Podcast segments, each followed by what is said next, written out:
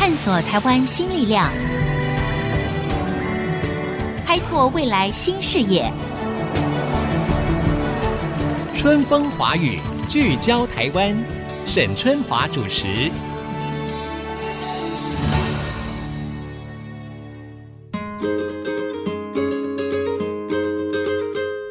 各位听众朋友，大家好，欢迎收听 IC 之音春风华语，聚焦台湾，我是沈春华。说到了台湾的鉴宝哈，我想我们大家都知道，台湾的鉴宝品质非常的好，在全世界是有名的。而我们每个国民呢，也都享受着鉴宝的方便跟服务。不过呢，在偏乡跟离岛有鉴宝，但是无医疗的这样的缺憾呢，可能困扰着许多当地的民众。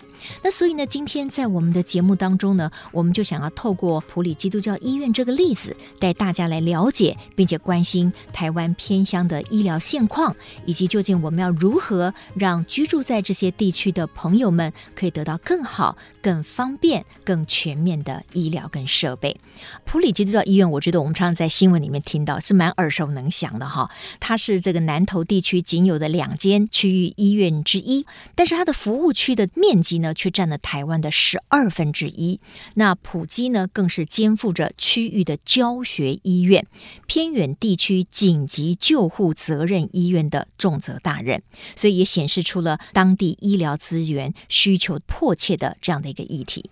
今天我们觉得非常高兴，也很荣幸哈，我们请到的就是普里基督教医院的院长苏世强院长来到我们的节目现场哦，苏院长您好。主持人好，各位听众大家好。今天真的很谢谢院长哈，因为您带着这个美丽的夫人，就是坐高铁来的，对不对？坐高铁，一路呢就是从这个普里到台中，对不对？然后从台中上高铁哈，真的是非常谢谢院长哈，今天到我们的现场接受我们的访问。不过首先就是说，普里算偏乡吗？因为其实普基普基它是非常常出现在新闻里面，在当地如果有一些什么重大的医疗的案例的时候，通常就会送到普里基督教医院。对，我们现在对偏乡的定义有一点改变了，然后以前普里确实是偏乡，因为交通不方便。对，但是国道六号开了以后，普里到台中大概四十分钟会到，所以如果从交通的便利性来看，它确实不是偏乡。嗯嗯嗯。但是比较特殊的是，普里。他要服务的范围是包括仁爱乡、嗯、信义乡、鱼池乡，这个、对对、嗯，这个都是属于山区的，嗯，所以它还是属于偏乡的。对对对、嗯，我为了要访问院长哈，我还特地去查，在台湾定义偏乡是什么，真的有定义哦。嗯、因为内政部它就有公告，就是说在台湾哈，属于偏乡有哪些地区？普里现在是普里镇啊，它就不在那个所谓的偏乡的名单里面。但是普里镇它临着像仁爱乡，刚才院长提到的。国姓乡啊、鱼池乡等等的，这些都是属于偏乡了。那因此呢，普里的基督教医院其实服务的就是广大的这些地区嘛，哈，对对，包括偏乡等等。那我很好奇，就是说。院长，你怎么会选择到普里基督教医院呢？因为我知道您好像在台北马街、新竹马街，其实都待过蛮长的时间嘛。对对，因为我的年龄到了，我我的年龄已经到可以退休，当然也可以继续留了。但是有一些个人因素，我那时候就决定说，我还是有设定几个偏向的基督教医院。你就是想要去偏乡，嗯、为什么呢？这个感动其实在我学生时代，嗯、因为我们在学校的基督徒团契里面，嗯、我们就一直有这样的负担在传递。嗯嗯嗯。所以我那时候本来想说毕业以后就去恒春，但是我爸爸也是医生，是，所以他那时候跟我讲说，你去的功用不大哦，因为你都还没有训练，你虽然有医师执照，但是你能够做的事情是有限。所以他是希望我留在大医院，当然，我想他有他的私心了哈。嗯 啊，不过我觉得这样也对了，因为我现在回想，到更好的训练嘛。对对，我回想起来有这样的训练，嗯嗯嗯，然后时间到了，神自然会要我去某个地方。是，所以我那时候决定离开马街的时候，嗯，我是跟神祷告，就是说我也设定这几个目标，到底去哪一个？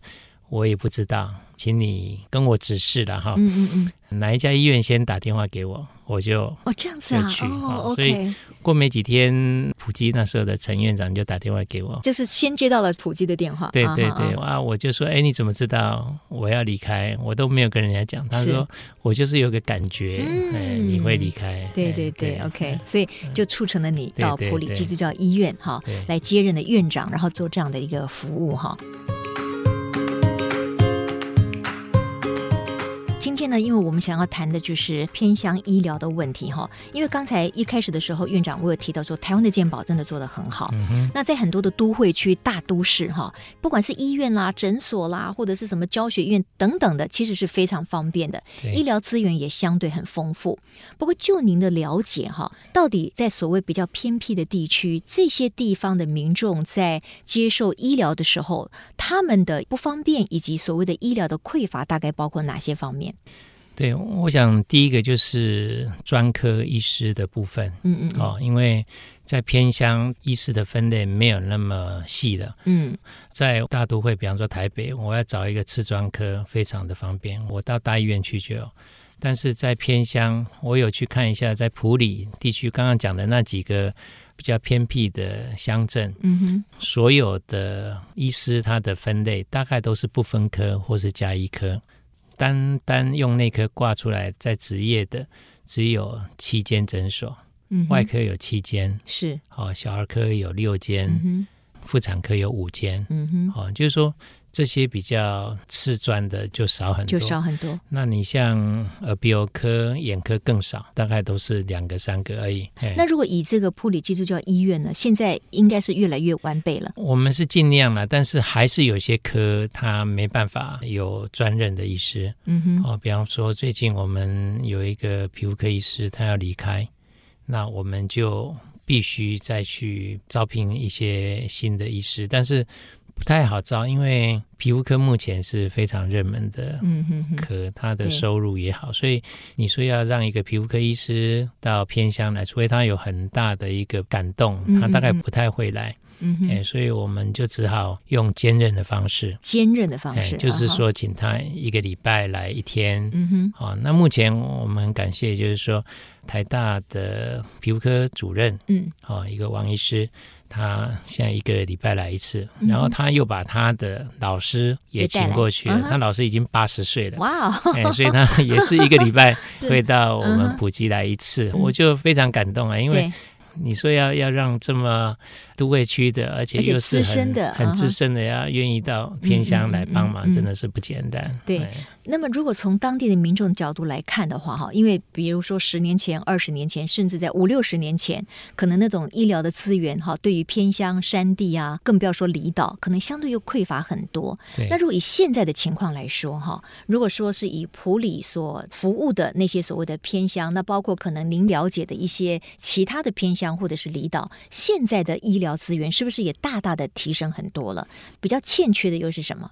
如果跟都会区比起来，还是差，差很多，差很多。比方说，虽然就在普里旁边的，像鱼池、国姓，嗯嗯嗯，他们生病的话，他们还是要到普里，要不然就是要跑到台中、彰化这边。那他们的交通本身也不是那么方便吧？如果从鱼池或者是仁爱要到埔里的话。鱼池跟普里还比较近，嗯，好，因为鱼池大概就是日月潭那附近，到普里大概二十分钟左右可以到，嗯。但是如果仁爱最远的，可能要好几个小时，要好几个小时，为了看一次病。对，嗯嗯，因为仁爱乡的面积比彰化县还大，还大，仁爱乡很大。对，啊，它的人口才一万五千多，彰化县有一百多万人。嗯嗯嗯嗯，哎，所以这么大的一个地区，人口又那么少，你说要去设一个医院，大概很困难。嗯，有诊所，但是诊所都集中在雾社，就是它的乡公所所在地。嗯嗯，那。雾社出去还有很大片的需要去照顾的地方，但是都是分散的部落。好、嗯，所以普基在这么大的地方里面，我们设了四个医疗站在那个地方。哦，有设四个医疗站？对，就是在比较偏僻的部落里面。哎、哦哈，那那个最远的离普里大概要开车就要两个半小时。哇，所以各位听众要去想象哦，嗯、就说那个地区其实是蛮辽阔的。对你说我今天生个病哈，比如说我突然觉得哎呀我肚子很不舒服，我可能是盲肠炎的或什么也搞不清楚，对不对？嗯、然后我必须要去医院了，我可能要花好几个小时在路途上，对对，啊，然后去挂个号。对不对？对，所以这个其实跟我们住在都会区的民众是天差地差的。对，啊，那所以又谈到了这个所谓的医疗资源的问题。对，比如说很多人说，哇，那个健保卡他一年可以使用好几百次，嗯、他可能常常去医院，小病小痛的就到大医院去看嘛，哈、嗯。可是，在偏乡的民众，其实他们就完全没有这样子的方便了，哈。对。那我又想到，那急诊怎么办呢？如果说我今天还能忍耐一下，好了，我搭个车啊，两三个小时啊，嗯、我去这个普及看个病。那如果突然急诊了，那怎么办呢？那还是要后送。我们在物社有设一个急诊，但是他也没办法，他只能做一些简单的紧急处理。比较重大的这种急症，还是要往普里送。雾社到普里一般大概四十分钟的车程，但是救护车在开，他们说最快他们开过二十几分钟就就可以到就到了。嗯哼，哎，所以就是说，在那种紧急的时候，我们还是要往普里送。往普里送是没问题。那我的意思是说，如果在偏乡有一个人突然有急诊，他是可以叫到救护车的吗？在每一个地方、每一个点都叫得到？嗯、没有，没有，救护车只有在雾社有。哦，那那住在仁爱乡呢？嗯，仁爱乡就是我刚刚讲的，比方说我们。最远的那个翠华村到普里要两个半小时嘛？对，那个医疗站。所以在那种状况下，他就必须他们部落的人或者村里的人先送他去那个医疗站。医疗站也没办法，因为医疗站只有医师，他没有检验的东西，哦、他也没有救护车，嗯，哦，所以他可能可以先判断一下有没有非常紧急需要处理的，嗯，如果有就当然就马上送，嗯、如果他认为他。还不是那么紧急，可以先观察，就在医疗站那个地方观察。所以，我们透过普及医院的苏世强院长呢，我们可以了解到，哈，对于生活在都会地区的朋友来讲。生病啊，挂个号啊，看病啊，可能从来都不是个问题。可是，在偏乡里面哈，也许看个病就是一件很大的事情，就是个大代志，而且是非常的不方便的。好，那当然了，我觉得这个情况呢，事实上我们的相关单位有注意到，并不是没有哈。所以我们要休息一下，广告回来之后，我们要继续请教普里基督教医院的院长苏世强苏院长来告诉我们，到底现在政府他有提出一个什么样的机制，可以鼓励更多的医师他。愿意到偏乡去服务。广告回来之后，我们继续春风华雨，聚焦台湾。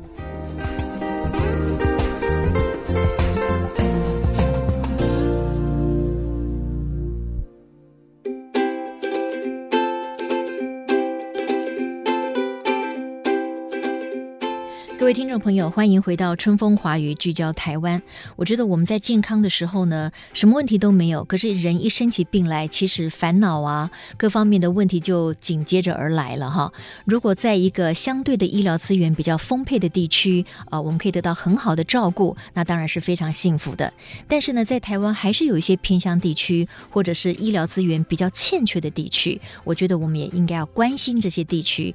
那今天我们很高兴，特别请到了埔里基督教医院的院长苏世强苏院长。院长，刚才呢，在前一段的节目当中，我们提到就，就其实政府的相关单位有注意到这个问题了，是，就是因为偏乡哈，就像您刚才提到，因为您个人是有宗教方面的理念，有这样的信仰，嗯、所以你很乐意帮一些比较弱势的服务。可是呢，我们如果讲的比较实际一点，每一个人他有他不同的人生的规划跟他的想法，所以我们怎么样能够鼓励这些好的医事人员、医生或者是护理人员愿意到偏乡去服务？我认为。是不是也要提供给他们更多的动机呢，或者是一些好的资源呢？对，我想一个医师或是一个护理人员，他愿意到偏乡服务，有很多的考量。我们不是说没有医师过去，但是过去以后，过了一阵子就会有一些问题出来。嗯，嗯，嗯，好，比方说年轻的医师过去的时候，会遇到一个问题，就是他小孩子的教育问题。哦，小孩子在国小、国中或许还好，但是一旦快到高中的时候，嗯他就必须离开，因为小孩子要上学的关系。对对，好，嗯、那这个是一个比较大的问题。那另外一个是在那边的生活的问题。嗯哼，好，因为那边毕竟是比较偏僻。嗯，我们最大的一个我们所谓的百货公司就是家乐福。是哦，没有百货公司，只有家乐福啊。家乐福在我们的概念就是一个大卖场，可能是买生活必需品了，对，不是去吃好吃的或者是逛街的地方嘛，对不对？哈，啊，也没有什么好的餐厅啊哈。那大的电影院有吗？只有一家电影院，嗯，也不是很大，就好像一栋楼里面的那样。OK，好啊，所以对于某些医师的家属来讲。他会觉得我在那里很无聊，对对对，嗯、所以后来我们有些医师他就住台中。每天上班哦，往返普里，家人可能住在台中，小孩也可以在台中有比较好的就学的资源。对，可是他人就可以到普里去看看病这样子。嗯，如果像我是因为已经退休了，我们小孩子都已经大了，大了，所以我们就可以全部就搬到普里去。但是您太太也觉得 OK 吗？因为他要逛个街什么也很不方便呢。对，是是有点不方便，所以他也要因为你而牺牲哎。是是是，所以有时候就像我们今天来台北，对，对他来讲就是一个。到城里面了，对，对而且这个，我想，如果他住在大都会的话，他一定有他自己很多的社交活动。可是他因为跟着您到普里去，对不对？他当然要改变他自己的生活方式。所以不只是医师自己啦，我觉得连家人可能都要能够支持、认同你的想法，对啊，才有办法跟你一起到偏乡去服务嘛，哈。所以这个家人也是要谢谢的啦。刚才我们提到了偏乡里面很大的一个问题，就是说怎么样让医事方面的人力资源。是稳固的。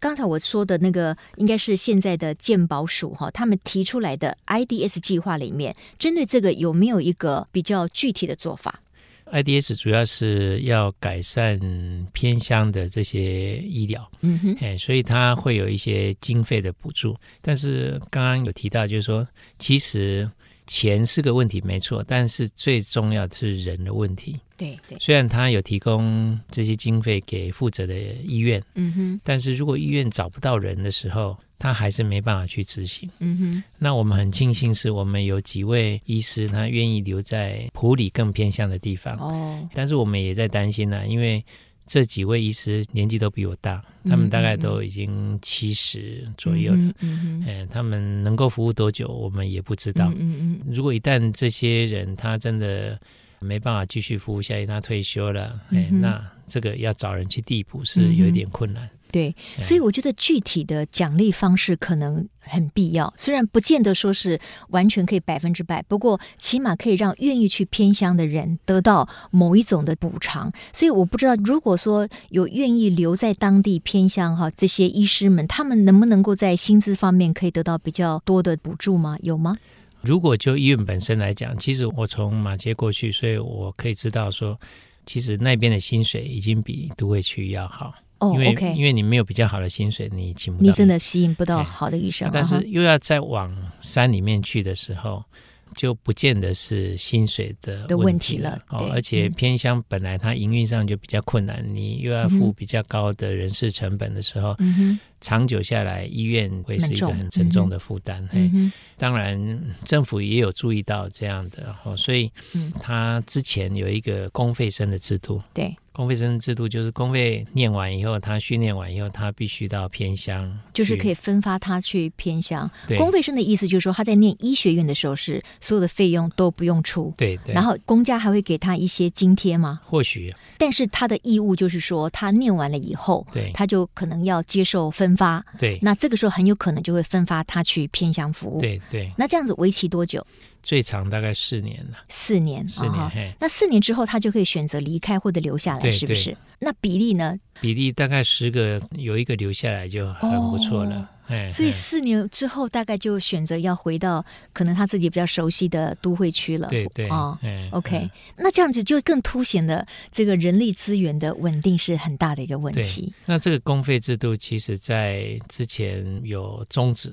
一终止以后，偏乡的医师就出现断层，嗯，哎，所以现在公费制度又恢复了，而且听说现在的新的公费制度是规定你要到真的是偏乡，嗯，因为以前的公费制度它是可以到卫生所或是公立医院，哦，那这些卫生所公立医院也许是在都会区哦，哎，嗯哼，所以听说是有现在就规定一定要去偏乡，要去偏乡的地方。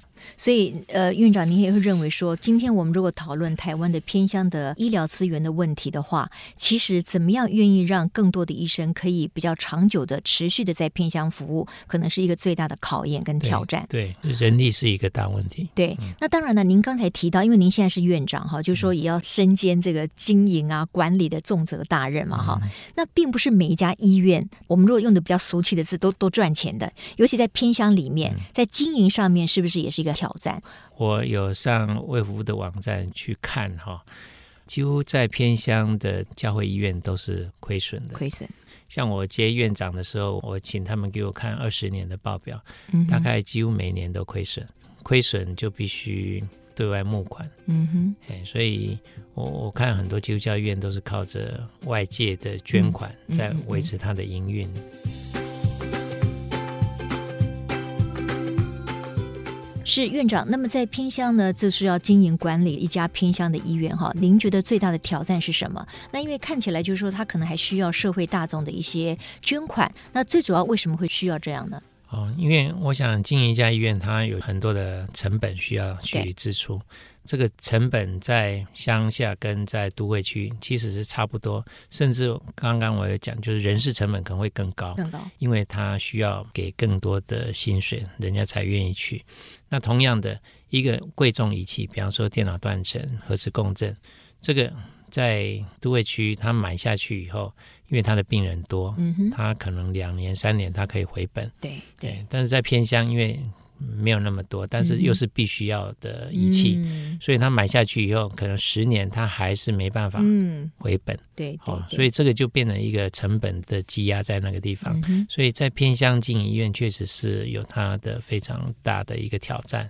尤其是很多的医院，他还兼做一些比较像是公益的，像长照啊等等，就是帮助那些更弱势的，对啊，这个当地的长者，对所以他们确实也需要社会大众的一些捐款。嗯、那我不知道，就是在长照这一方面，普里基督教医院有做吗？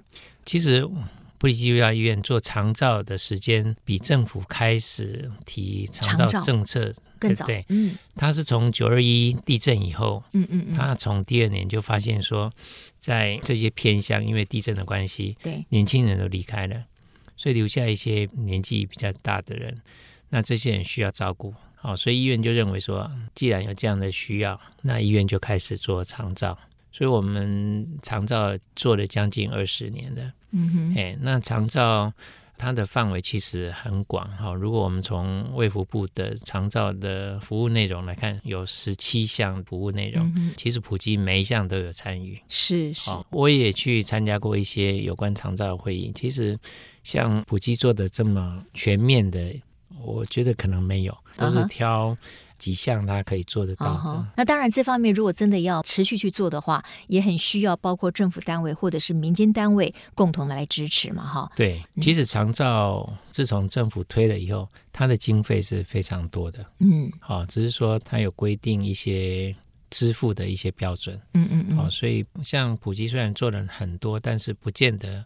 每一项都可以申请到钱，嗯、或者说，对，它虽然可以申请到钱，但是事实上可能只能跟我们所付出的对差不多。所以这个是可能，因为政府在推长照的时候是一直在修正它的策略、啊、策略嘛方向，所以我相信是会越来越好啦。对对对，不过就是说，因为。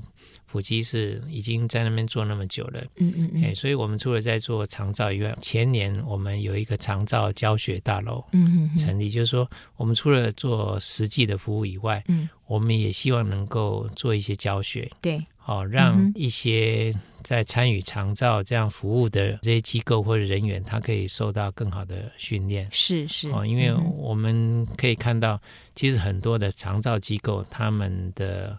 照顾品质并不是很好，嗯嗯，哎，那我们希望既然要做，我们就做好一点，是，我们也希望能够用教育的方式，对对。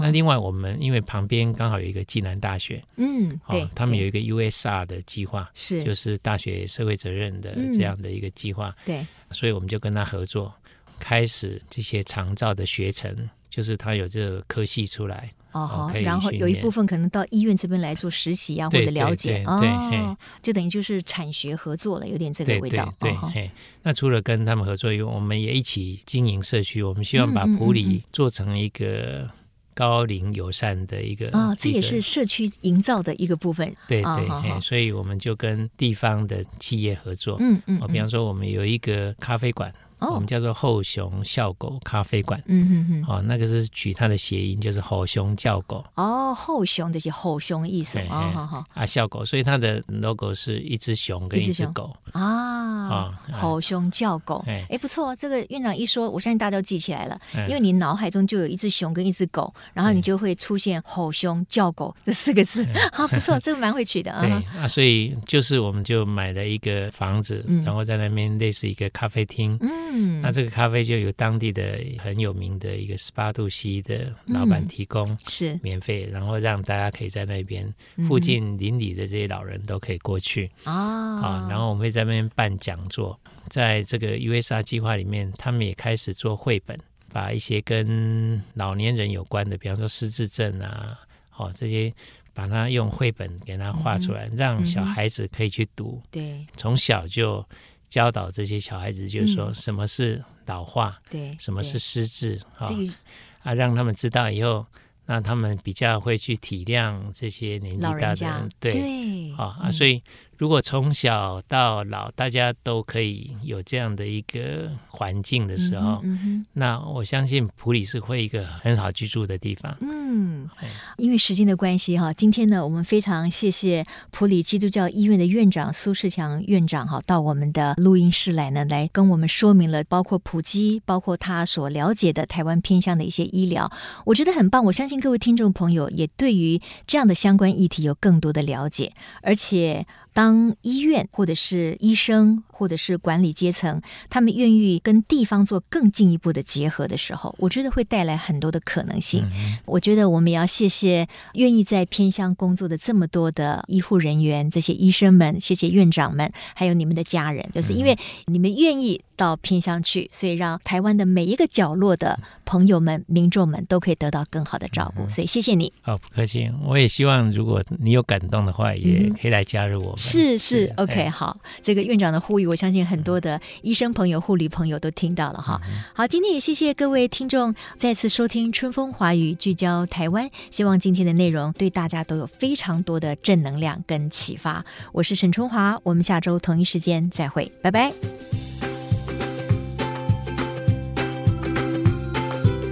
本节目由世界先进机体电路赞助播出。探索真相，开拓未来。世界先进机体电路与您一起聚焦台湾。